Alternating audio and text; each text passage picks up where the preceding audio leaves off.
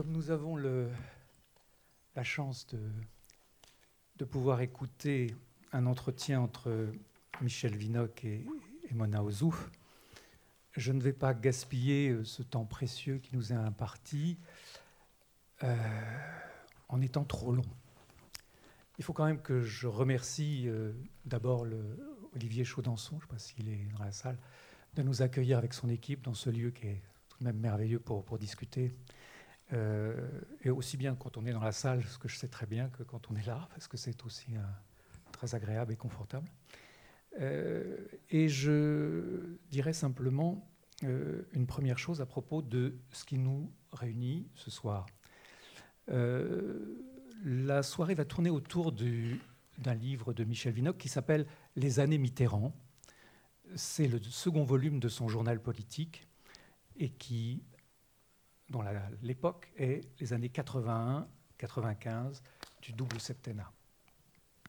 C'est, disais-je, le second volume d'une entreprise diaristique assez extraordinaire, parce que, que je sache, il n'y a pas beaucoup de grands historiens français qui tiennent leur journal. Enfin, peut-être, il y en a. Mona, faudra me dire, si, si, jamais vous en sortez un, comme ça, il faudra l'annoncer.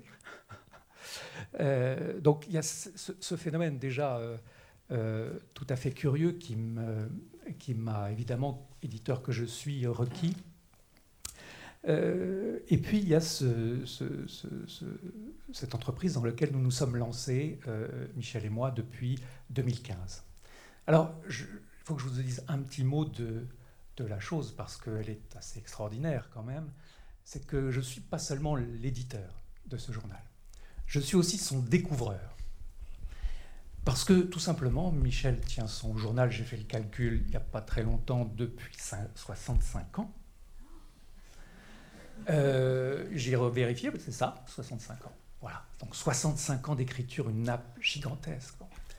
Première singularité. Deuxième singularité, personne ne le savait autour de lui. Même ses plus proches, j'ai pu vérifier.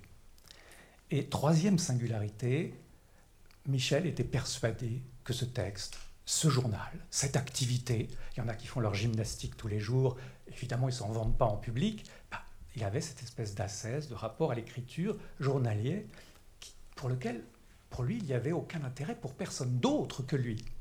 Voilà, donc je suis assez fier d'être le découvreur de ce texte, parce que je ne sais pas comment je l'ai découvert. Je ne sais plus, j'ai oublié. Et d'ailleurs, je me réjouis qu'un jour, on publie les années 2010, parce qu'on va peut-être le découvrir là. On va peut-être savoir comment, à quelle occasion, euh, euh, je t'ai lancé dans cette aventure. Et je... Mais il se trouve qu'un jour, en tout cas, je me suis retrouvé en train de lire quelques pages des carnets de Michel Vinocq. Je vous invite à aller les voir sur euh, le site, parce que je les ai photographiés. C'est des pages manuscrites magnifiques. Et elles vous donneront une idée du, flux de son écriture et de son style, parce que sur chaque page, il n'y a pas une seule rature. Donc voilà, c'est cette espèce de nappe immense, discrète, et dont l'auteur était persuadé qu'elle n'avait aucun intérêt, sauf pour lui, euh, que, j'ai publié ici et dont nous sommes ici au deuxième volume. Voilà, je voulais vous dire ça parce que c'est un peu particulier et on cherche toujours ce qui caractérise les éditeurs et je crois que si on est éditeur vraiment quelque part, on est un découvreur comme ça, pas seulement d'auteur, mais aussi de texte. Euh, puis je vais passer maintenant la, parole à, à Mona Ozouf, que j'ai été très content de rencontrer très souvent dans ce roman et que je suis encore plus content d'accueillir ce soir. Merci beaucoup. Je voudrais peut-être euh, commencer par dire que l'intitulé euh, Journal politique est à mes yeux un peu réducteur. Parce que c'est bien autre chose qu'un journal politique et ça ajoute au grand plaisir de, de lecture. Il ne s'agit pas seulement d'égrener des événements politiques sur un axe euh, temporel très long, comme vient de le dire Thierry, mais il s'agit de, évidemment, de les commenter.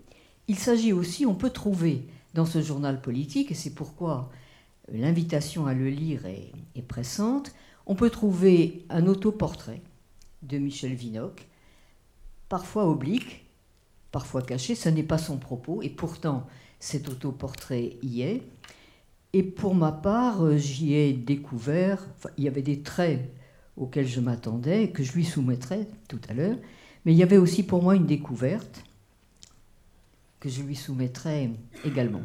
Donc on peut trouver un autoportrait, on peut trouver des portraits variés de toute la classe euh, politique et intellectuelle, des portraits qui réservent aussi euh, parfois la surprise de quelques petits coups de griffe ici et là, et beaucoup de, de talent et de pattes dans la description de ces hommes politiques et ces intellectuels qui ont meublé les années Mitterrand, puisqu'il s'agit des, des, deux septennats de François Mitterrand. Donc, portrait varié, autoportrait, réflexion aussi sur ce que c'est que l'histoire comme genre, et en quoi, par exemple, elle se distingue du roman? Réflexion sur ce que c'est que la France. Il y a aussi un portrait de la France au fil des pages. Bref, quantité de, pistes de réflexion. Et on comprend fort bien les hésitations de, de, Michel à publier ce journal, dont Thierry est venu heureusement à bout. Si on lit quelques passages euh, du livre, et je lis par exemple celui-ci en guise d'invite à la réponse de Michel et presque un peu de provocation, voici comment il commente l'apparition du journal d'une Parisienne par Françoise Giroud. J'en lis une centaine de pages. Comme je déguste en ce moment le journal de Martin Dugard, la comparaison est cruelle pour Françoise Giraud. Au fond, au fond, il n'est de journal authentique que publié de manière posthume. Et même un bon bout de temps après la mort du diariste. L'exercice, sinon, est trop contraint par les obligations de politesse. Écrire ce qu'on pense des gens, il faut pour y parvenir avoir le cuir épais d'un misanthrope ou d'un cynique. Quand on dîne en ville, il est difficile de se moquer du qu'en dira-t-on. Mon cher Michel, comment as-tu vaincu cette difficulté majeure? Je vais répondre, mais tout d'abord, je m'explique sur le titre. C'est vrai que c'est un titre réducteur, il ne s'agit pas du tout d'une chronique euh, des événements politiques, même si cette chronique existe. Euh, c'est parce que je ne voulais pas publier un journal intime. Je voulais exclure de ce journal euh, toutes mes notations sur ma vie privée, ma vie sentimentale, etc. Euh, donc il fallait trouver, il fallait trouver un adjectif. J'en avais un, celui inventé par Michel Tournier, qui euh, a écrit un journal extime, extime, hein, contraire d'intime. Mais je trouvais ça un peu pédant. Alors j'ai pris euh, le mot politique parce que c'est quand même euh, ce qui domine certainement, je crois, ce, journal, mais au sens hum, très large du mot, puisque j'évoque aussi bien mon métier de, professeur, professeur à Vincennes dans le premier tome, à Sciences Po dans, le deuxième, euh, mes activités d'éditeur euh, aux éditions du Seuil, euh, et ainsi de suite. Ma collaboration à des journaux, à des revues. Bref, ce n'est pas seulement un journal politique, et j'ai seulement voulu dire, n'est-ce pas, que je ne racontais pas ma vie intime. Bien. Alors pourquoi euh, je me suis euh, laissé euh, vaincre? C'est, Thierry l'a rappelé, une invite qu'il m'a faite il y a longtemps, enfin plusieurs années, à laquelle j'ai résisté au moins trois ans. Au moins trois ans. Et pour la raison que je viens, que tu viens de lire, que je viens d'énoncer. Martin Dugard, euh, auquel je faisais allusion, euh, avait laissé à sa mort, avant sa mort, un testament avec cette clause que euh, son journal ne serait pas publié avant 20 ans après son décès. Et on comprend pourquoi. Parce que là, il s'agit d'un journal intime et d'un journal où sa, son épouse, Hélène, sa fille, etc., bon, ils en prennent vraiment sur le dos. Hein. C'est parfois terrible. Alors, la partie privée, en accord avec Thierry, étant exclue, le reste, après tout, je me suis dit, c'est un, une confiance hein, que je, fais au public et à ceux qui me lisent, à savoir que je n'ai pas réécrit ce journal. Et euh, Thierry peut l'attester, euh, puisque je lui ai montré des originaux, qu'il en a photographié une partie, euh, et qu'il a bien vu que c'était bien un journal qui n'a pas été remanié, refait, et notamment en politique, vous savez, euh, faire le malin en prévoyant à l'avance, n'est-ce pas, ce qui s'est passé après. Bon, non. Je, voilà, je propose qu'on me fasse confiance là-dessus. Euh, bon, mais vous savez, euh, l'homme, l'homme est pétri de contradictions. moi, j'aimerais quand même te Et à un moment donné, vous êtes vaincu parce qu'il y a une insistance, il y a une amitié. Puis euh, Thierry m'a lu quelques passages de ce journal que j'avais complètement oublié du reste. Et euh, je me suis dit, tiens, après tout, ça peut, ça peut intéresser. Quoi. Voilà. Quand tu commences à l'écrire, c'est-à-dire très jeune, 16 ans. Je suis au lycée quand j'ai commencé en classe de première. Alors tu, tu commences, tu commences pour, pourquoi Pour quelle raison Est-ce qu'il y a une sollicitation euh, d'un professeur Comme tu rappelles euh, que Jean Guéhenno avait suggéré à ses élèves de Cagnes de tenir leur journal? Est-ce qu'il y a quelque chose comme ça? Ou est-ce qu'il y a une motivation tout à fait personnelle Peut-être le besoin de ne rien perdre de l'existence? Oui, c'est ça. Mais euh, d'abord, chronologiquement, si je puis dire, il y a un exemple c'est l'exemple de mon frère. J'ai deux frères, euh, j'avais deux frères. L'aîné, 16 euh, ans de plus que moi, est mort en 1944 et j'avais 7 ans. Et, euh, il a laissé une œuvre inédite de poésie et aussi un journal. Et un journal qu'il a tenu entre 1938-39 et jusqu'en 1944, quelques jours avant sa mort. Et euh, ce journal était une sorte de trésor euh, dans ma famille que je n'ai pas lu immédiatement, j'avais 7 ans évidemment, euh, mais à 14-15 ans, donc quand j'ai commencé précisément à écrire le mien, j'avais cela en tête. Et j'avais trouvé ce journal tellement passionnant, intéressant révélateur pour moi de beaucoup de choses, sur, à la fois sur ma famille, mais aussi euh, c'est un journal de guerre, n'est-ce pas? Lui, il fait pas la guerre, mais il est trop jeune, mais c'est un journal de guerre et il y a des épisodes euh, sur, le, sur la période 40-44 que, que, je trouve, en tant qu'historien, extrêmement intéressant. longtemps, je me suis dit, que vais-je faire avec ce journal? C'était délicat parce que, euh, pour le coup, c'était un journal intime et qu'il y avait euh, notamment euh, un conflit très, très violent parfois avec le père, avec mon père, notre père. Et publier ce journal du vivant de ma mère aurait été vraiment impossible pour moi.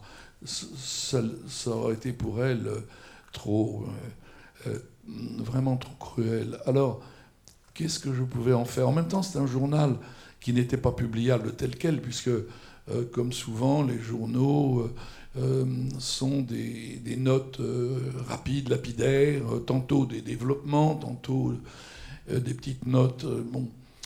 Alors, ça m'a tout de même inspiré deux choses. Premièrement, de reprendre à mon compte l'idée de, tenir un journal, puisque oui, je l'ai lu, j'étais peut-être en, seconde ou en première, et à partir de la première, j'ai commencé, je me souviens encore, c'est un, cahier, celui-là tu ne le connais pas, c'est un cahier jaune euh, que, qui était, que j'ai rempli l'année du baccalauréat. Hein. C'était donc euh, en 1955. Et puis la deuxième, euh, le deuxième résultat, ça a été un livre que j'ai écrit sur ma famille. Jeanne et les siens. et ce livre publie, il y a un chapitre que j'ai intitulé Le livre de mon frère et qui est tiré par, par conséquent de ce journal. Donc voilà, première motivation, un exemple que j'ai suivi. Et euh, tu as dit un autre mot qui est, euh, je crois, euh, très important, le mot sauvetage. C'est-à-dire que tenir un journal, c'est un peu sauver, enfin, dans mon esprit, sa vie. Sauver sa vie, ça veut dire que tout ce que nous avons vivons, tout ce que nous avons vécu, très largement, nous l'oublions. Et notre mémoire euh, euh, fait le tri, notre mémoire déforme. Euh, et en tant qu'historien, j'en sais quelque chose pour avoir travaillé sur des mémoires précisément. Et on voit à quel point écrire des, des mémoires, c'est toujours truqué. C'est toujours truqué. écrire un journal au jour le jour, c'est autre chose. C'est authentique. Et je me dis, quelque part, voilà, je suis là. Alors, quelque part, c'est sur un meuble euh, l'équivalent, euh, je dirais, de deux valises, n'est-ce pas, qui sont mes carnets. Et euh, je me dis, voilà, j'ai sauvé, j'ai sauvé ça. donc, il y a cette idée du, du, sauvetage. Et récemment, à l'occasion de la publication dans la Pléiade des mémoires de Simone de Beauvoir, j'ai relu les mémoires d'une jeune fille rangée. Il s'agit de mémoire, bien. Mais elle dit, elle raconte qu'elle voulait sauver la jeune fille qu'elle était euh, contre l'adulte qu'elle deviendrait et qui oublierait ou qui transformerait, qui modifierait euh, ce passé. Donc voilà, c'est un peu cette idée-là. Hein, sauver son, son passé. Est-ce que tu envisages, par exemple, de donner ces archives, parce qu'il s'agit d'archives, tu constitues tes archives Beau, réflexe d'historien, de toute manière. Est-ce que tu envisages, par exemple, de confier le tout, privé et public, à l'IMEC Non. Euh, je pense. Quelle tristesse. Les archives, s'agit-il du, du, journal ou des archives en général? Parce que les archives, c'est la correspondance, c'est des coupures de, presse, c'est toutes sortes de choses. Alors, éventuellement, cette partie-là, euh, je peux la laisser à l'IMEC, comme d'autres le font euh, régulièrement quand ils ont atteint euh, mon âge. mais la partie proprement journal, je dirais, ce sont mes enfants qui en décideront s'ils veulent le garder ou le brûler. Donc ton petit-fils, par exemple. Par exemple, oui, voilà. Avant, avant même mon petit-fils. Bah, écoute, c'est un regret parce qu'au fond, euh, ça c'est peut-être euh, une tentation euh, romanesque. On regrette au fond la partie qui manque. Moi j'ai envie de te poser des questions. Est-ce que la partie qui manque est aussi importante que la partie qui reste? En volume. En volume, oui.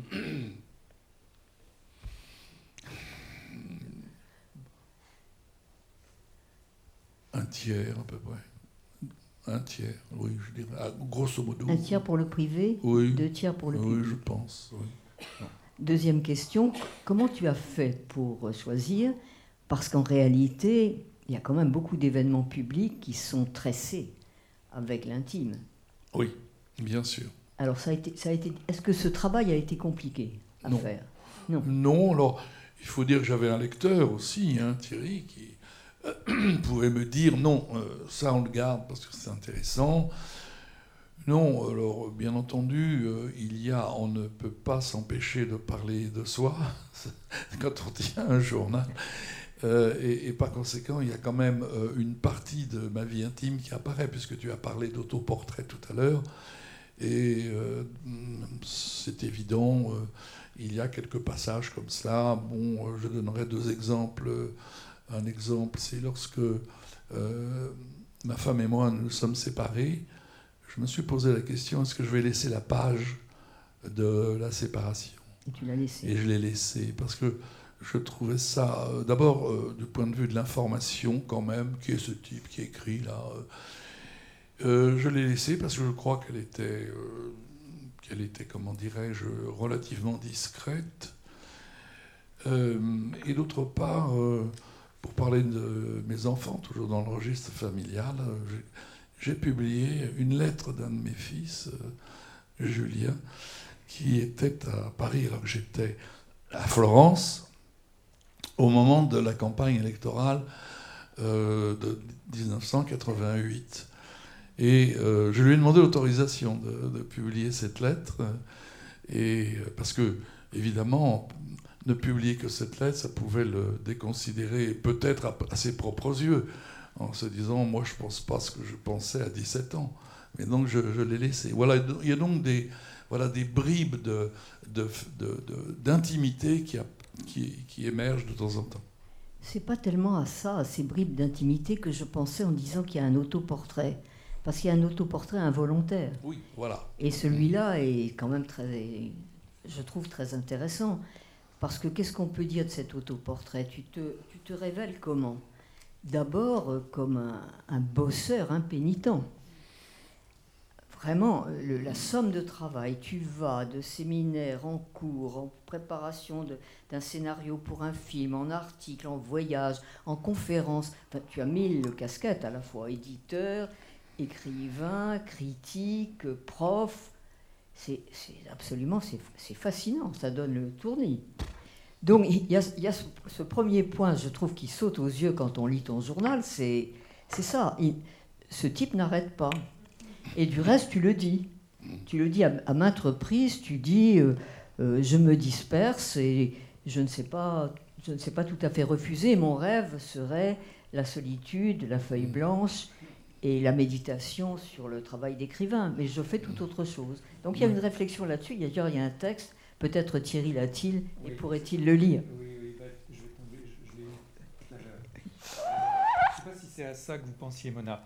Je sais pas, Nous feignons de nous intéresser aux événements, oui, oui, à la crise sociale, à ses implications politiques. Nous écrivons même là-dessus. En fait, nous sommes charmés de ce divertissement qui nous écarte de la seule pensée inévitable, celle de la mort. La pensée de la mort est pourtant la seule qui nous permette de regarder les choses de haut. De quel poids sont ces agitations au regard de notre sœur commun? Penser à la mort me rend léger, m'interdisant de me projeter corps et âme dans le feu de l'instant. Je rêve, en ce moment, de rester sourd pendant une semaine à la radio, au bruit de la presse et de la rue, d'être dans l'ignorance des tribulations syndicales et gouvernementales, d'attendre la fin de ce désordre pour mieux, d'un seul coup, en saisir la signification.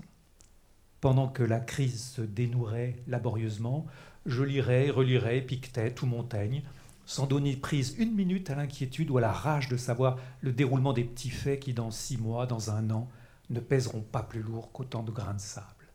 Mépris de l'égyptologue, du médiéviste pour l'histoire immédiate. Sagesse. Oui, mais ma spécialité est précisément de tenter de comprendre l'histoire qui se fait.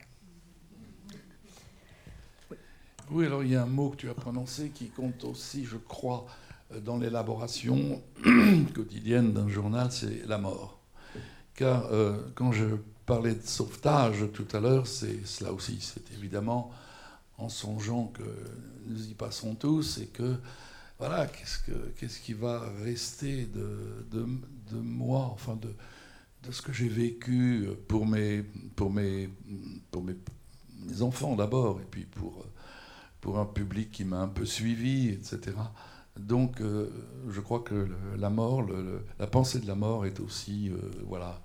Euh, Ton journal actuel est plus mélancolique que celui-ci Plus ou moins Oh, je ne crois pas, je ne crois pas, parce que... la pensée de la mort nous Parce que, oui, l'esquisse de portrait que tu, faisais me, me, gêne un peu, parce qu'on a l'impression que je suis vraiment un, polar, un, type qui est incapable d'aller au cinéma, euh, incapable d'écouter un concert, de jouer au tennis, etc., etc., quand même.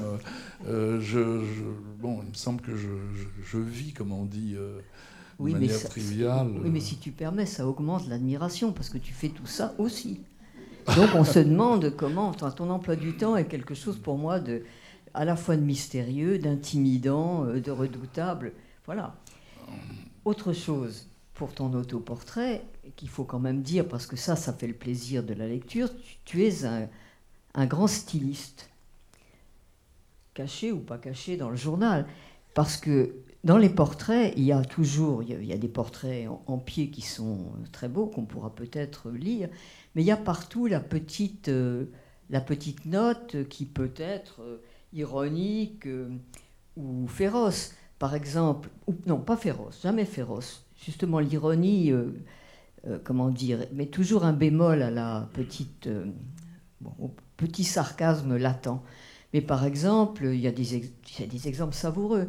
Quand Jean-Noël Jeannet décide de se présenter comme député dans un canton rural de Bourgogne, tu dis euh, quelque chose comme ça, il n'est pas tout à fait assez crotté, ce qui est délicieux.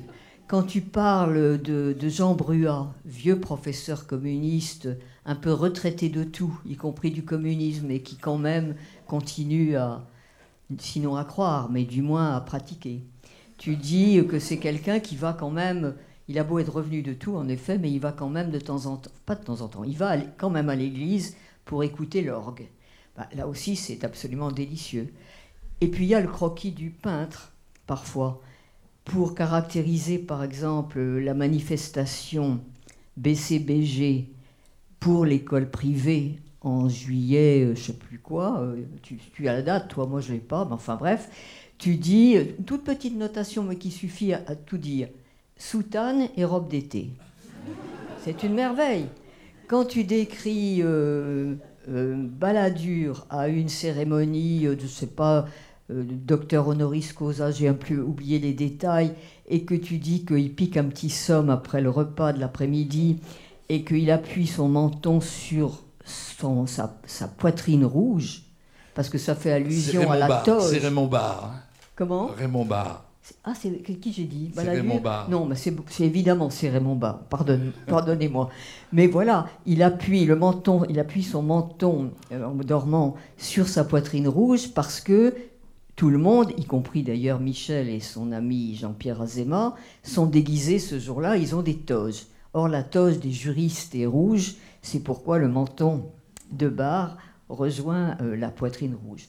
Bref, il y a partout comme ça des, petites notations euh, immédiates qui sont, euh, qui sont des délices et qui montrent au fond que tu, tu, es un très grand historien, mais tu as aussi il y a chez toi un romancier rentré. Et que tu, le dis du reste. bon, ben je, que dire Sinon, merci Mona de, de m'avoir lu comme cela.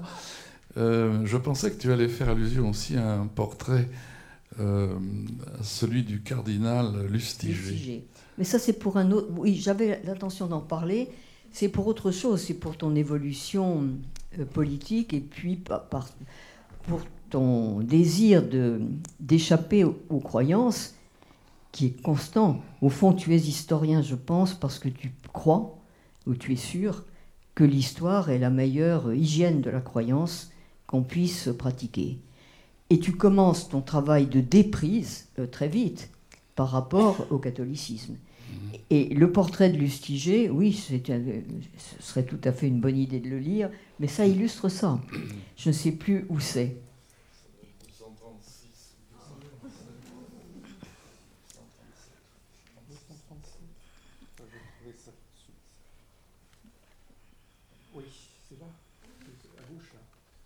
Moi, je, l'avais noté, mais c'est. oui, voilà, c'est ça.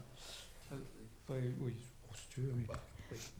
Alors. Attends, c'est pas là Ah oui, oui, c'est ça, c'est ça. L'Église a-t-elle besoin de ce genre de prélat impérieux? J'ai la faiblesse de croire, moi, mécréant. C'est bon, c'est bon. Ah bon? Tu connais ton journal mieux que moi? Non, mais parce que c'est. Euh, ah oui, voilà, c'est là. Ça commence là Long portrait de Jean-Marie Lustiger par Laurent Greisheimer et Daniel Schederman dans Le Monde. L'archevêque de Paris est dépeint avec nuance comme un homme écartelé, je cite, écartelé entre la conscience du tragique et l'espérance du sursaut. Fin de la citation. Pour cet intellectuel, tout le mal, la modernité, nous vient de la philosophie des Lumières. L'Église a-t-elle besoin de ce genre de prélat impérieux?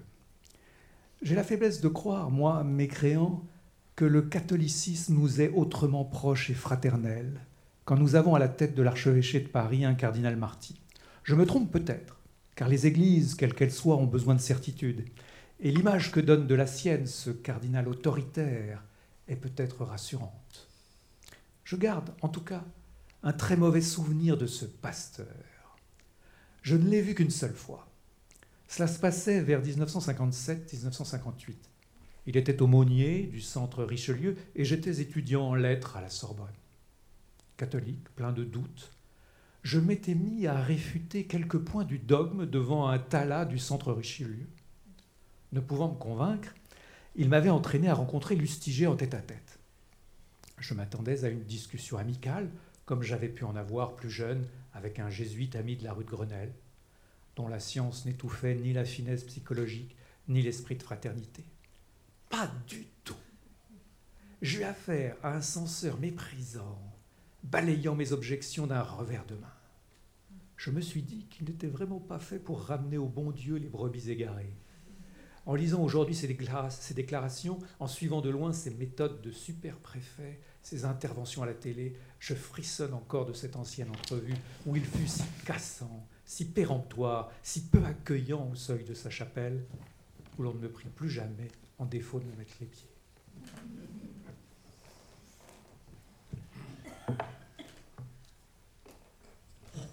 Ah non, non, chacun pour en finir avec l'autoportrait, une des choses que j'ai découvertes en te lisant, Michel, c'est au fond l'inquiétude euh, qui accompagne les entreprises intellectuelles, qui est une inquiétude tout à fait particulière. Tu as écrit euh, je ne sais combien de livres, tu es totalement reconnu comme historien, tu as toutes euh, les herbes de la Saint-Jean, comme on disait dans ma jeunesse, et pourtant, tu conserves toujours cette sorte de, tremblement devant le jugement. Le jugement de tes pères, du reste, pas du tout devant le, jugement mondain, parce que ça, c'est un autre trait sur lequel, qui, qui apparaît très nettement dans le journal, c'est ton allergie aux honneurs de toutes sortes. Mais ça, on peut peut-être y revenir. En tout cas, sur cette inquiétude-là, j'ai pensé en te lisant que d'une certaine manière, les femmes sont privilégiées par rapport aux hommes sur ce point, parce qu'il y a une polyphonie des existences féminines et que ce que l'on perd sur un tableau peut se racheter toujours sur un autre, et un autre où on tire des satisfactions immédiates. On tire des satisfactions immédiates euh, d'un dîner réussi, d'un joli bouquet, que sais-je. Ça, ça vaut pour les femmes.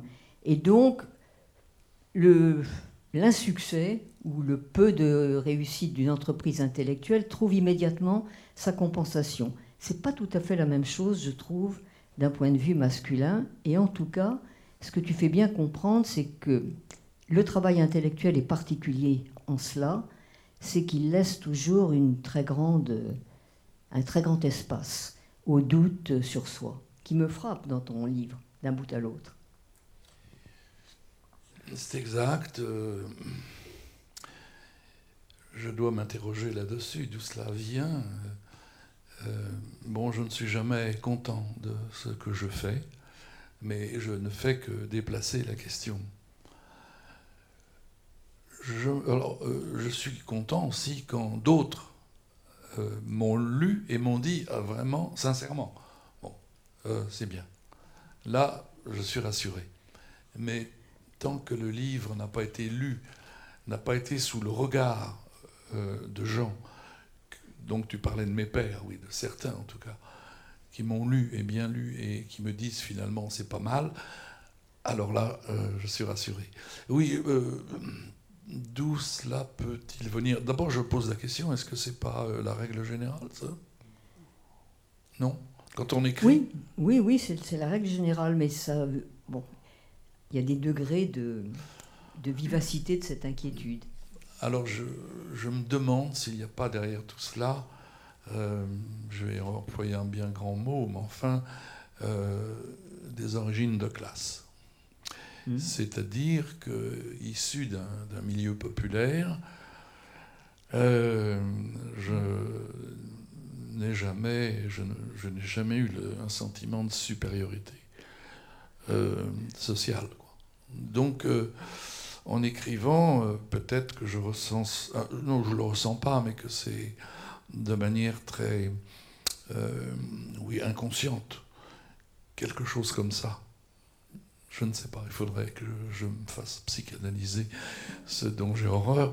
Mais euh, je crois, j'y pense parce que euh, en lisant euh, hier le dernier livre de Régis Debray, je me disais, au fond, la grande différence que j'éprouve vis-à-vis de lui, toutes choses égales d'ailleurs, hein, je ne me prends pas pour un écrivain comme lui, c'est que euh, il est d'origine euh, grande bourgeoisie et que voilà, il a rompu avec sa classe et euh, il, a, il avait quand même une, bon, une, confiance en lui importante que même s'il avait rompu avec sa classe, sa famille lui avait donné quand même des certitudes sur son compte, outre qu'il était un brillant élève, qu'il a, été euh, qu'il était normalien, ce que je n'étais pas, bon, etc. Euh, bon, il y, a tout cela, quoi. Je me demande si ça n'a pas. Qu'est-ce que vous en pensez? Moi, je pense que ça peut être tout à fait. Oui, ça peut être une raison, parce qu'au fond, euh, je me dis qu'il pourrait y avoir aussi un équivalent dans l'origine régionale. moi, petite bretonne arrivant à Paris, je me suis sentie dans un état d'intimidation chronique parce que l'idée d'écrire euh, une ligne dans quelque journal que ce soit ou dans quelque production que ce soit était un Himalaya pour les gens qui arrivaient de leur province sans les codes parisiens. Donc, oui, oui, oui, je, peux comprendre ça. ça. ça. doit exister, sans doute. Piste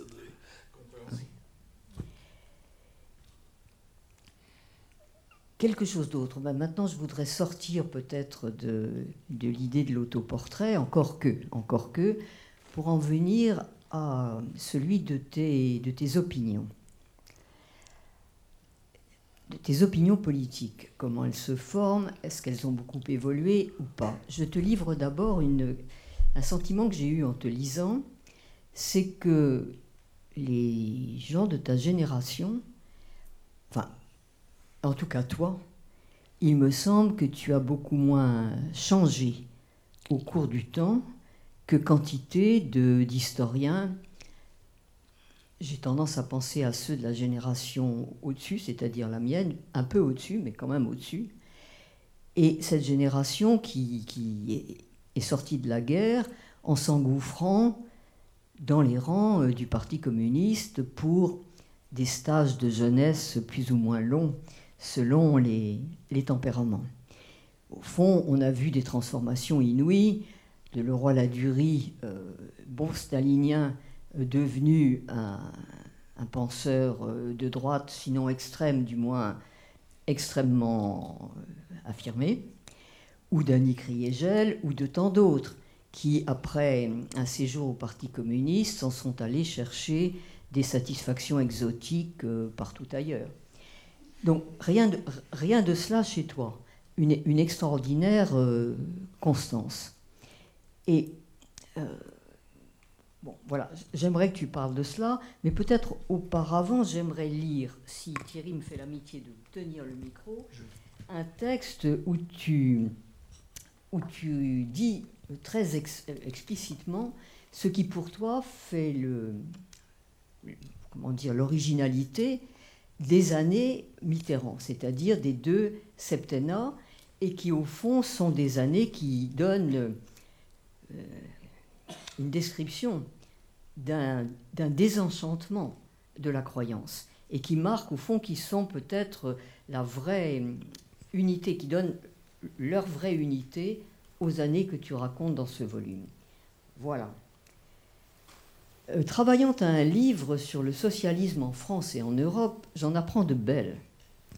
Le Monde d'aujourd'hui titre en effet à la une M. Gorbatchev propose au Parti communiste l'abandon de la lutte des classes. C'est à peu près comme si le pape recommandait à l'Église de ne plus croire dans la divinité de Jésus-Christ. Et nous apprenons ces choses-là calmement, dans nos pantoufles, en attendant le journal du Tour de France à la télé. On nous dirait que demain la Terre tourne en sens inverse, que notre pôle nord est en fait le pôle sud, ou que Charlemagne était chinois, il semble que ce serait pareil. Émotion limitée. Nous sommes blindés contre toute surprise. Je m'accroche tout de même à la nouvelle. Le chef des communistes soviétiques conseille l'abandon de la lutte des classes. C'est dire qu'il conseille l'abandon du marxisme. Pendant des dizaines d'années, nous nous sommes représentés le monde peu ou prou, soit à travers la grille marxiste, soit à travers la grille de l'antimarxisme. Et voici que tout s'effondre. Le dogme et l'antidogme, l'orthodoxie et la lutte contre l'orthodoxie, le totalitarisme et l'antitotalitarisme, un formidable raz-de-marée qui emporte des millions de boutiques où chacun travaillait dans ses certitudes et vendait sa camelote. Nous sommes désormais dans le paysage dévasté par le cataclysme, butant sur de vieilles godasses, des poils à frire, des manuels en tout genre, un bric-à-brac insensé, où nous essayons de retrouver notre chemin. Ceux qui avaient juré la fin des démocraties, le caractère inexpugnable de l'État totalitaire, sont gros gens comme devant, aussi ahuris que les durs à cuire du communisme, les indécrottables, les charbonniers de l'avenir radieux qui ont passé une partie de leur vie à faire l'apologie de l'URSS, de l'Allemagne de l'Est, du collectivisme chantant, et qui sont aujourd'hui désavoués par cela même qu'ils encensaient, qu'ils défendaient, qu'ils montraient en exemple. Euh, oui, effectivement, je crois euh, avoir manifesté au cours de, euh, de ma vie publique, pour le coup, une certaine continuité politique. Bon, au départ, je suis très militant, mais sur une cause précise, contre la guerre d'Algérie, pour l'indépendance de l'Algérie.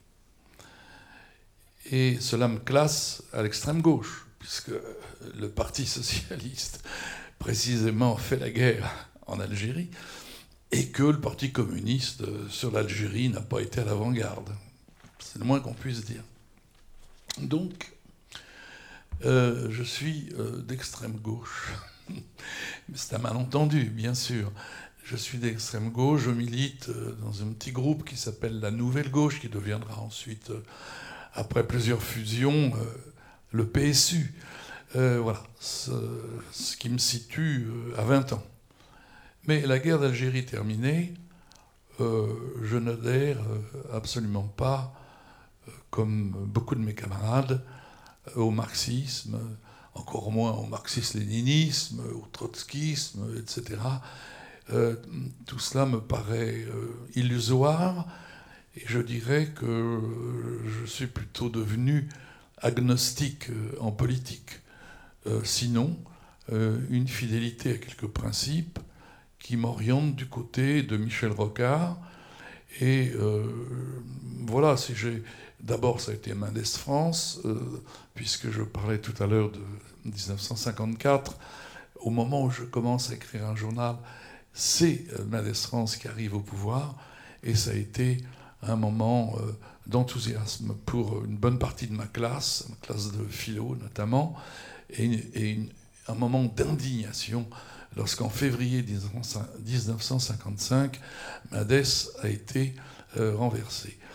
Mais Mendes, par la suite, m'a profondément déçu.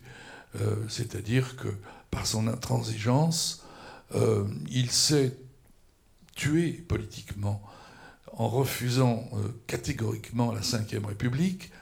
Il n'a jamais voulu, par conséquent, être candidat à la présidence de la République, notamment en 1965. Il s'est éliminé lui-même et avec une idée fausse puisqu'il disait que le régime de la Ve République qui était fait pour De Gaulle s'effondrerait euh, avec De Gaulle. Euh, textuellement, même il dit euh, la Ve République est née dans la rue et elle finira dans la rue. Or, euh, on en arrive aujourd'hui, 60 ans après, à s'apercevoir que c'est un des régimes, c'est le régime républicain le plus solide qu'on ait, jamais eu, même la, Troisième République était tellement chaotique. Donc, euh, déception, mais il y a eu le relais pris par Michel Rocard. Et euh, Rocard avait euh, toutes les qualités sauf une, c'est-à-dire qu'il n'était pas très machiavélien, c'était pas un tueur, comme on dit, c'était pas un politicien, c'était un homme d'idées, de principes, euh, et il n'a jamais su, dans son combat pour et contre Mitterrand, il a toujours eu le dessous. Il n'a jamais su manœuvrer pour l'emporter. Et au moment où cela était possible, c'est-à-dire après, la, après la défaite des socialistes en 93, lorsqu'il devient premier secrétaire du, PS, euh, il conduit la, liste du Parti socialiste aux européennes et Mitterrand fait tout euh, pour servir son rival qui s'appelle Tapi, qui est euh, à la tête d'une liste radicale. C'est un échec pour Michel Rocard. Il devra démissionner du Parti socialiste et démissionner de son ambition à devenir candidat à la présidentielle. Donc deux déceptions comme cela, euh, mais euh, néanmoins un grand souvenir de ce qu'avait pu faire Mendes, la paix, la paix en Indochine, la lutte contre l'alcoolisme, etc. Le, travail sur l'université, et puis euh, Rocard au pouvoir, malgré tous les croche-pieds que lui fait Mitterrand, il arrive tout de même à prendre des décisions sans majorité, enfin avec une majorité relative, incertaine. Euh, et il arrive tout de même à faire, euh, euh, bah oui, de, bonnes choses, le RMI, etc. Bon, alors, ce sont pour moi des, grands exemples de gens qui ne se berçaient pas d'illusions, qui ne voulaient pas faire la révolution, mais qui voulaient perfectionner ce qui peut l'être sans trop d'illusions.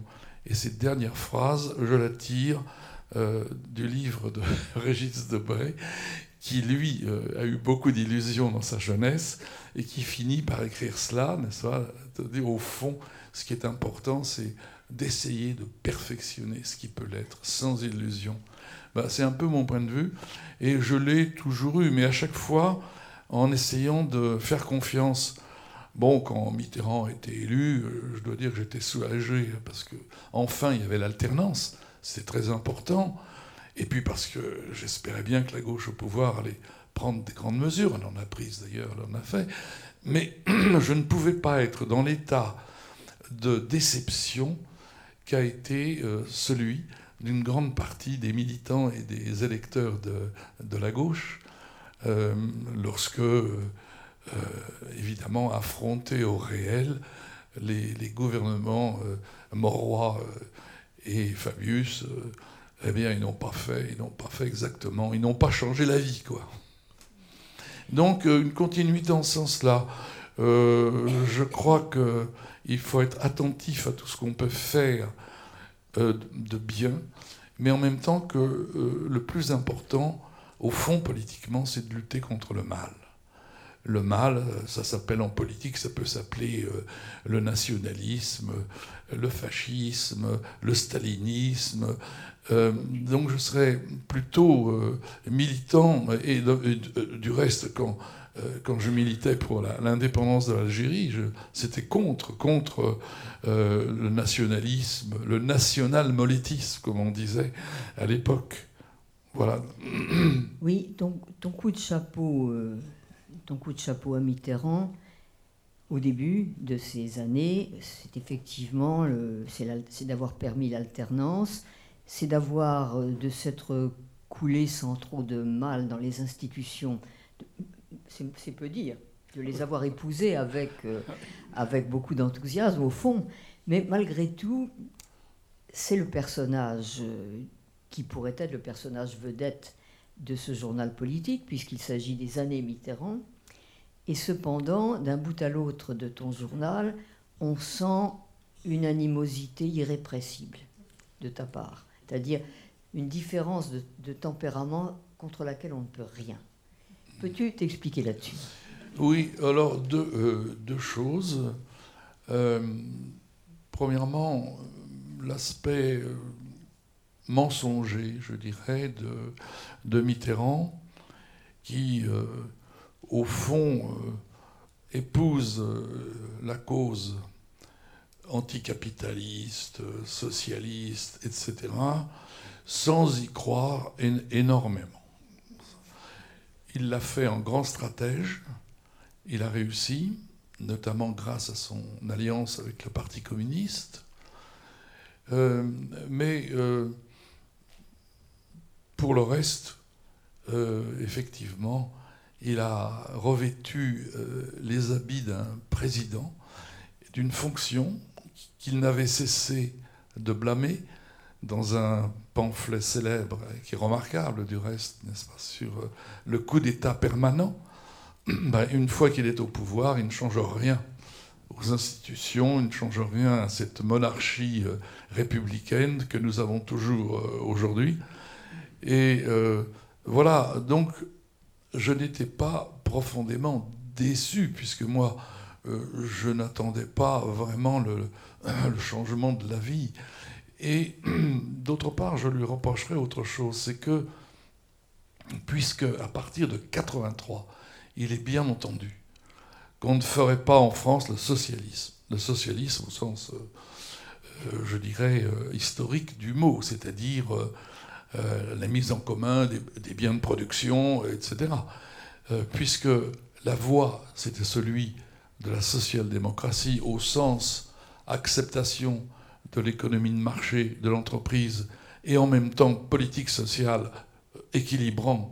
Euh, bon. Mais euh, la social-démocratie, qui a toujours été, pour les Français de gauche, les socialistes, ne parlons pas des communistes, l'horreur, l'horreur, parce que la social-démocratie avait récusé la révolution. Bon.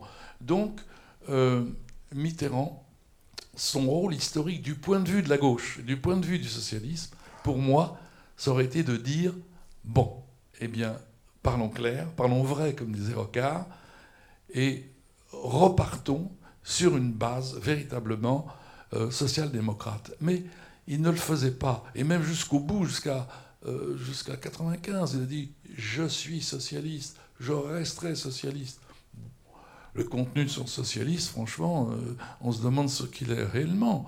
Mais il y avait, en plus, chez lui, il n'y avait pas de, culture socialiste. Ça, c'est frappant. C'est un homme d'une très grande culture littéraire qui, a, qui séduisait justement tous ceux qui venaient le voir parce qu'il avait toujours une citation à la bouche, parce qu'il avait euh, le goût, euh, le goût des lettres, le goût des arts, bon, etc. Mais pour ce qui est de la culture socialiste, je crois que c'était pas son truc. Euh, voir sa carrière politique antérieure. Il a, il a, été un jeune catholique formé dans des mouvements catholiques. Ensuite, le mouvement des prisonniers. Il est bon. On, voit, il ne lit pas. Il, il ne lit pas le, les, tous les classiques euh, du socialisme. Il les connaît pas, n'est-ce pas? Ça c'est évident. Donc il s'en fiche de la théorie. C'est pas son, c'est pas son truc. Mais en même temps, il aurait pu laisser faire Rocard et, les autres, n'est-ce pas, faire ce travail que Rocard a fait en partie, de, appelons-le, euh, c'était un mot injurieux, n'est-ce pas, notamment en 68, de révisionnisme, un travail de révisionnisme, c'est-à-dire d'adaptation du socialisme au réel. Voilà.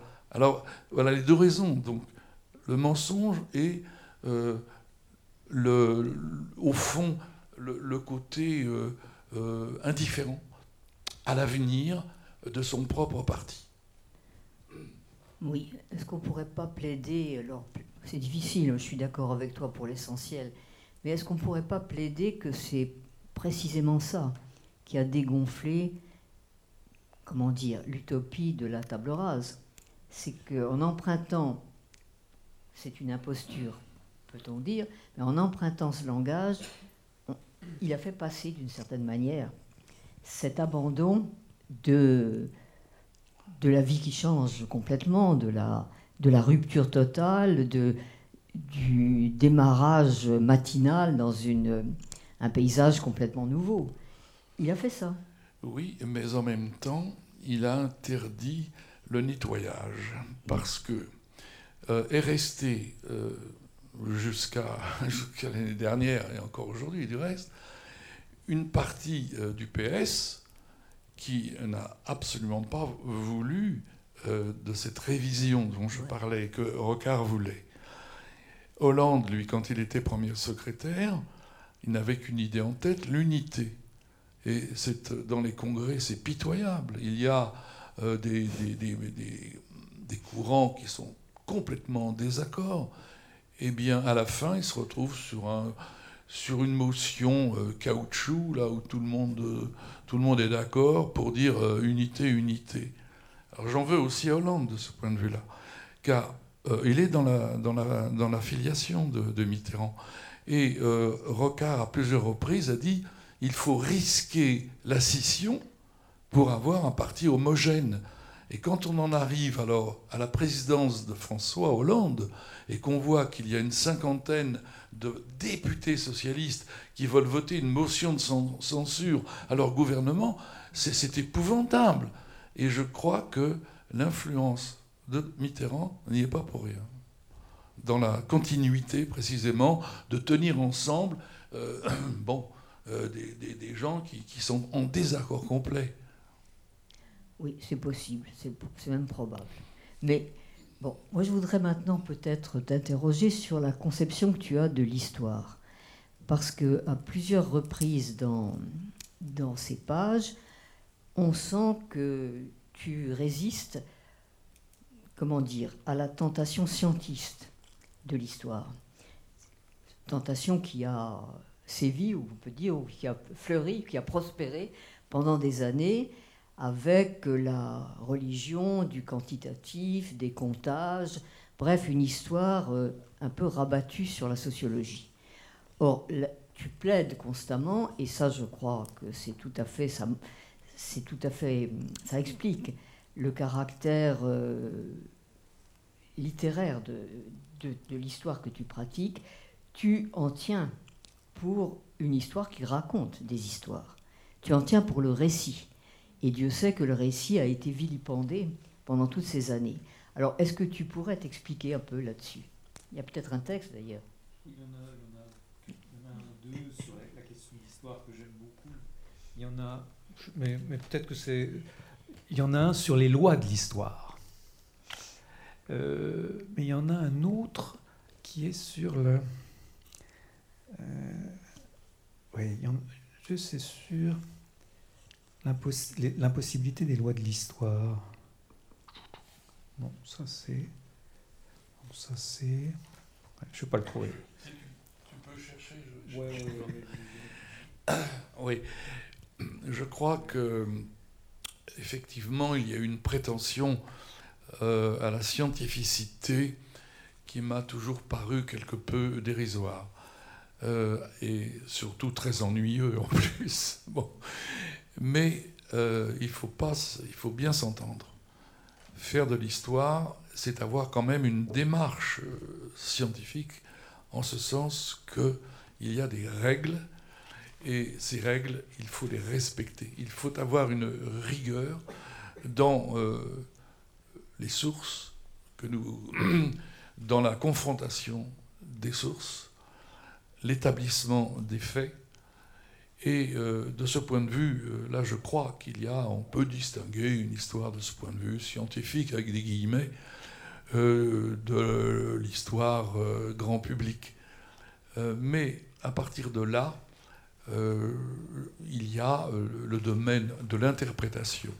Alors, de deux choses l'une, ou bien on, on, ne passe pas dans cette partie de l'interprétation de la réflexion, on dirait philosophique, sur ce qu'on a raconté, euh, ou bien on diverge avec les autres interprétations. Et pourquoi pas Mais ça montre aussi que ce n'est pas scientifique, puisque après tout, euh, à tel événement, euh, on peut donner un autre sens que celui que donne son collègue. donc je, je crois que l'histoire n'est pas une science. Bon, il se trouve que au baccalauréat de philosophie, j'ai traité la question l'histoire est-elle une science Et je me suis efforcé pendant quatre heures de démontrer que c'était une science. j'ai quand même été reçu. Mais peut-être ai-je convaincu examinateur. Mais euh, en faisant, en pratiquant l'histoire, j'ai bien vu que ce n'était pas une science pour des, tas de raisons, parce que, évidemment, euh, alors, j'ai eu aussi deux influences euh, très importantes. Henri Marou et Raymond Aron. précisément contre l'histoire, je ne dirais pas oui, euh, positiviste, n'est-ce pas, celle de, euh, celle de la grande époque de Segnobos et compagnie, euh, qui, voulait que l'histoire soit une science, justement. Marou et Aron montrent à quel point ce n'est pas possible, que l'histoire n'est pas une science. Elle doit se rapprocher, évidemment, du vrai. Elle doit se rapprocher, et il faut toujours que ce qu'on affirme soit contrôlable tout ce qu'on affirme doit être contrôlé. C'est pourquoi il faut, dans des livres vraiment d'histoire, un appareil critique, des notes, des références. Il faut, on n'a pas le droit d'inventer. Un seul exemple, euh, euh, les dialogues. Parfois, on peut lire des livres d'histoire, je dirais, de grand public, et où on voit des, dialogues, des dialogues qui sont purement inventés, puisque on n'a pas les sources de ces dialogues, sauf quand ça existe, mais c'est très rare. Euh, donc on ne raconte pas n'importe quoi. Tout ce qu'on dit doit être vérifiable. Voilà. Euh, mais en même temps, euh, et Marou et Aaron, qui sont vraiment des épistémologues de ce point de vue-là, que je trouve très remarquable, Marou avait une formule l'histoire est inséparable de l'historien. Ça paraît une évidence, mais il faut approfondir la question inséparable de l'historien, ça veut dire que l'historien, euh, il n'est pas, euh, il vient pas de Sirius, il est, il, est fait de chair, euh, et il est fait de sang, il est fait de il est fait d'un conditionnement religieux, idéologique, philosophique. Il est, il est tributaire de son temps. La preuve est que quand on fait l'histoire euh, à un moment donné, admettons, de Richelieu, euh, on, ne fera pas la même histoire euh, un siècle plus tard, parce qu'on on a d'autres questions à poser au temps de Richelieu, etc. L'histoire étant perpétuelle, il n'y a jamais de livre d'histoire définitif. Donc, il y a un effort à faire quand on est historien, c'est évidemment de se dégager, de s'émanciper au maximum de ces préjugés, de ses idées reçues, de, de, sa philosophie propre, euh, etc.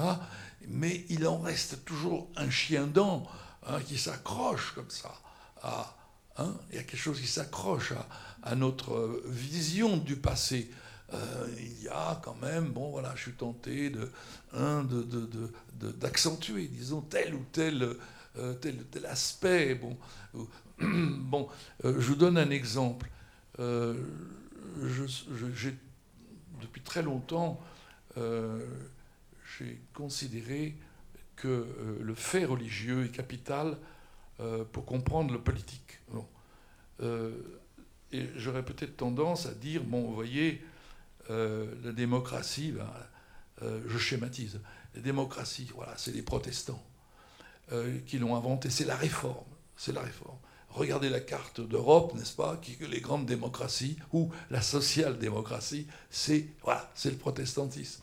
Et inversement, regardez un peu les catholiques, les Italiens, les, Espagnols et les Français, ils sont jamais fichus d'avoir des régimes stables, et puis euh, ils sont pas très démocrates au fond, bon, etc. Bon, euh, je schématise à l'extrême, mais pour vous, pour vous donner un exemple. Alors, euh, un autre historien aurait, au contraire, euh, à l'esprit, avant tout, de formation marxiste, par exemple, mais même si c'est débarrassé de ça, avant tout, la lutte des classes. Hein. C'est la, la, clé. Euh, c'est une clé très importante, mais il n'empêche que ce n'est pas tout à fait la même. Et que naturellement, il faut jouer de toutes les clés.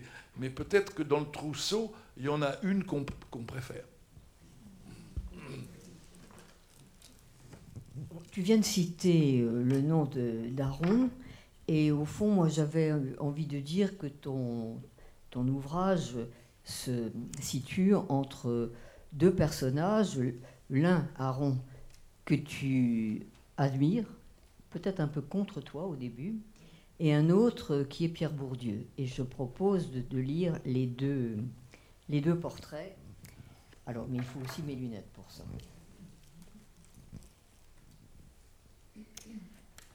Mort de Raymond Aron.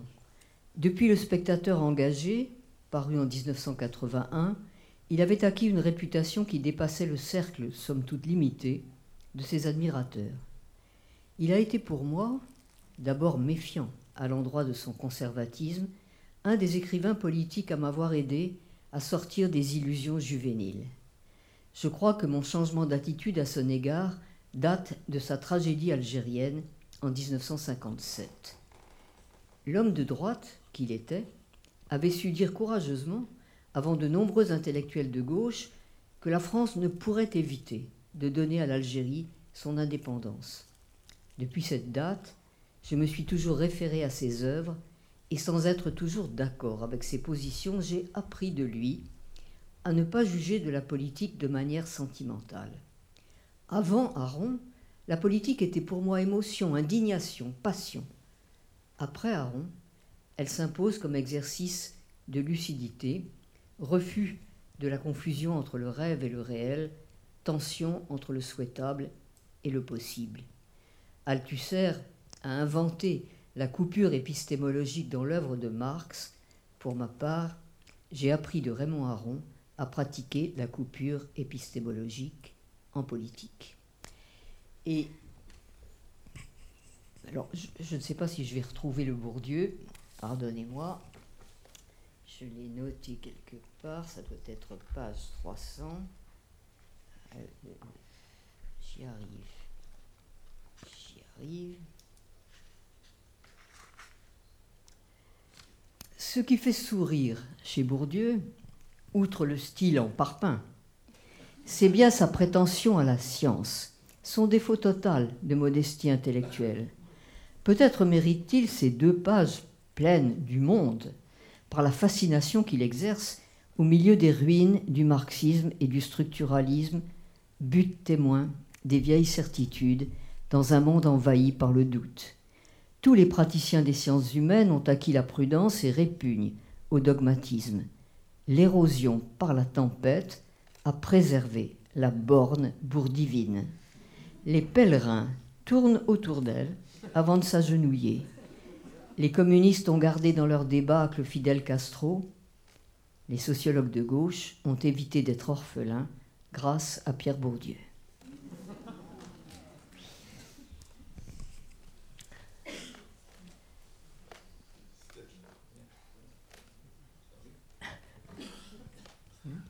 Oui. Commentaire?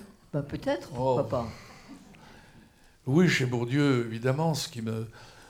Comme. Euh, chez beaucoup de, grands intellectuels, c'est euh, les certitudes. Quoi. Et en particulier, euh, souvent, l'unicausalité. Euh, dans beaucoup d'explications du monde, on trouve un responsable, on trouve une explication causale, et on s'aperçoit que euh, presque tout ce qui arrive, tous les événements, toutes les évolutions sont multicausales. Et c'est le grand euh, défaut intellectuel, à mon avis, euh, des dogmatiques. Alors, je ne vais pas réduire Bourdieu à un dogmatique, mais il n'empêche que trop souvent, quand je le lisais, j'avais ce sentiment que, bon, tout cela, c'était clair, il y avait les dominants, les dominés, bon, etc., etc. Et pour expliquer tant de choses, il m'est arrivé de polémiquer un peu avec euh, quelqu'un que j'aime bien, qui s'appelle Christophe Charles, sur l'affaire Dreyfus. Bon, alors, euh, il employait les grilles de Bourdieu euh, pour dire, bon, ben voilà, les Dreyfusards, ce sont les dominés, les anti-Dreyfusards, les dominants, bon, etc. Je lui dis, mais il y a tellement d'exceptions, mon vieux, euh, dans tout ça, euh, que ça, ne colle pas, ça ne roule pas. Et puis, les, motivations d'un individu comme d'un groupe, elles ne résultent pas d'un déterminisme préétabli. Donc, non, il y a la contingence. Alors voilà, là, c'est une chose, c'est une catégorie. Là, à propos de l'histoire, que j'aurais dû dire aussi tout à l'heure, il faut prendre au sérieux la contingence, n'est-ce pas? Or ça, euh, la plupart des, théoriciens de l'histoire, des philosophes de l'histoire, non, ils ne veulent pas le savoir. La, contingence, ça n'existe pas. La tempestive les dérange. Hein, oui, oui. Alors, mais même, bon, il suffit de voir nos vies individuelles, combien la contingence, le hasard, ce qui n'était pas prévu, l'imprévisible, donc, a pu jouer, a pu nous, nous, nous conduire à ceci ou à cela. Eh bien, extrapolons et voyons l'histoire. Et on voit bien que ce qui peut arriver, bon, euh, il se trouve, j'ai fait un livre sur l'histoire des crises en France. Eh bien, il y a des crises quand même qui sont quand même euh, sacrément euh, dues à, quoi? À une étincelle, comme dirait Lénine, à une, étincelle. Bon, et, voilà ce que je reproche à, bon, je dirais à cette école un peu trop systématique, un peu trop dogmatique. Écoute, puisque euh, le, temps est compté, moi j'aimerais bien quand même que tu nous dises, euh, pour finir, l'idée de la France qui se dégage de, ces, journaux. Au fond, j'ai un peu une question à te poser, parce que tu dis, et à juste titre, que la France est un pays euh, divisé, qu'en quelque sorte, il y a, ça date de la Révolution française, il y a toujours deux France que la division binaire est un de nos péchés mignons, en particulier la division entre droite et gauche, qui, fait que jamais une proposition de gauche ne trouve euh, son écho à droite et réciproquement, et aussi que la France est un pays maximaliste, c'est-à-dire qu'il n'admet jamais euh, la politique des petits pas ou des réformes partielles. Là-dessus, il y a un mot admirable de Renouvier, qui est le philosophe euh, de la République, le meilleur philosophe de la République, et qui dit, pour les Français, tout ce qui n'est pas idéal est misère. Et ça revient à maintes reprises dans ton texte. Donc la question que je voudrais te poser, c'est est-ce que tu as l'impression que cette contracture française est en train de s'atténuer ou pas?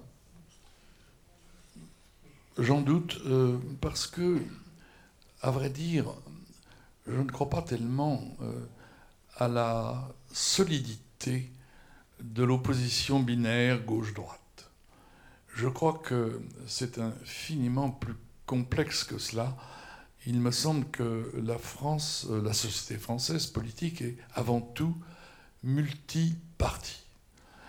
À la, rigueur, n'est-ce pas, comme, euh, comme disait Rochefort, à propos de, la société du Second Empire de son temps. La France est, divisée entre 40 millions de Français, 30 millions de Français.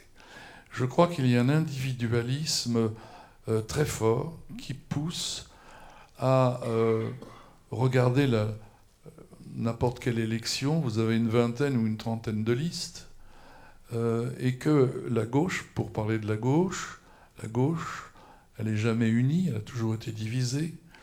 Qu'est-ce qui a fait véritablement l'opposition gauche-droite? Là, je ne parle pas des idées, hein, je parle de politique.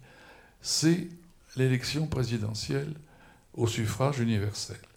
C'est le second tour de l'élection présidentielle qui va véritablement créer un système bipolaire en France. Si vous regardez les autres républiques, n'existait pas. Sous la quatrième, impossible. L'union de la gauche est impossible parce qu'il y a un parti communiste trop fort et séparé. Donc nous avons affaire à des gouvernements de troisième force, c'est-à-dire centristes, union de la carpe et du lapin entre les socialistes et euh, les MRP et la droite, qui ne dure que sept mois en moyenne. Si vous prenez la Troisième République, la Troisième République, surtout après la Grande Guerre, c'est une valse des gouvernements euh, il, n'y a pas d'unité de la gauche, et quand elle existe pour les élections, 1924, 1932, 1936, eh bien, au pouvoir, la gauche ne reste qu'un an ou deux. Donc, euh, le, côté bipolaire politique, j'en doute. Euh, cependant, ce serait faux de nier qu'il n'y ait, ait, pas de tempérament, de culture, en termes de culture, je dirais, culture de droite, culture de gauche. Là, là je crois que c'est vrai. Parce que nous avons chacun, évidemment, une hiérarchie de valeurs qui ne sont pas les mêmes euh, entre la droite et la gauche. Mais euh, je, me, je me garde bien de systématiser quand même cela. Euh, au fond, j'y crois pas tellement, la gauche, la droite. Je crois qu'il y a des tendances, mais la gauche, la droite, à chaque fois, il y a des exceptions. À chaque fois, on dit, bon, celui-là est de gauche, et puis, quand la gauche est au pouvoir, elle fait toujours une politique de droite pour les gens de gauche, toujours, n'est-ce pas, etc. Donc, pourtant, est-ce que cette distinction n'est pas irrépressible? Parce que c'est elle qui nous permet de dire qu'il y a une gauche de la droite et une droite de la gauche. Au fond, nous utilisons conceptuellement la division, nous l'utilisons euh, constamment, même si ce que tu dis est vrai. Oui. Donc, est-ce que nous pouvons sortir de ça? Après tout, tu vas me dire, parce que tu, tu as tes références sans doute beaucoup plus en tête que moi, ça permet par exemple à un politique de dire un républicain de gauche est un homme du centre que les malheurs du temps obligent à siéger à droite.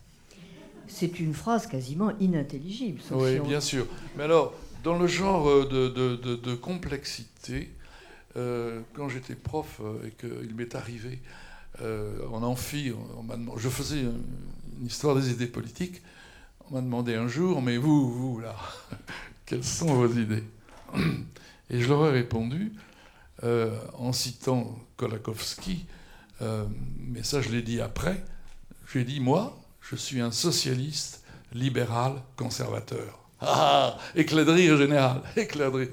Mais si on argumente bien, je, peux dire qu'un citoyen français doit reconnaître des valeurs au conservatisme, un certain conservatisme, au libéralisme, et, et, comment? Euh, Je parle des libertés en général, et au socialisme, quand on a le souci évidemment euh, de la société et euh, de la défense des, plus démunis.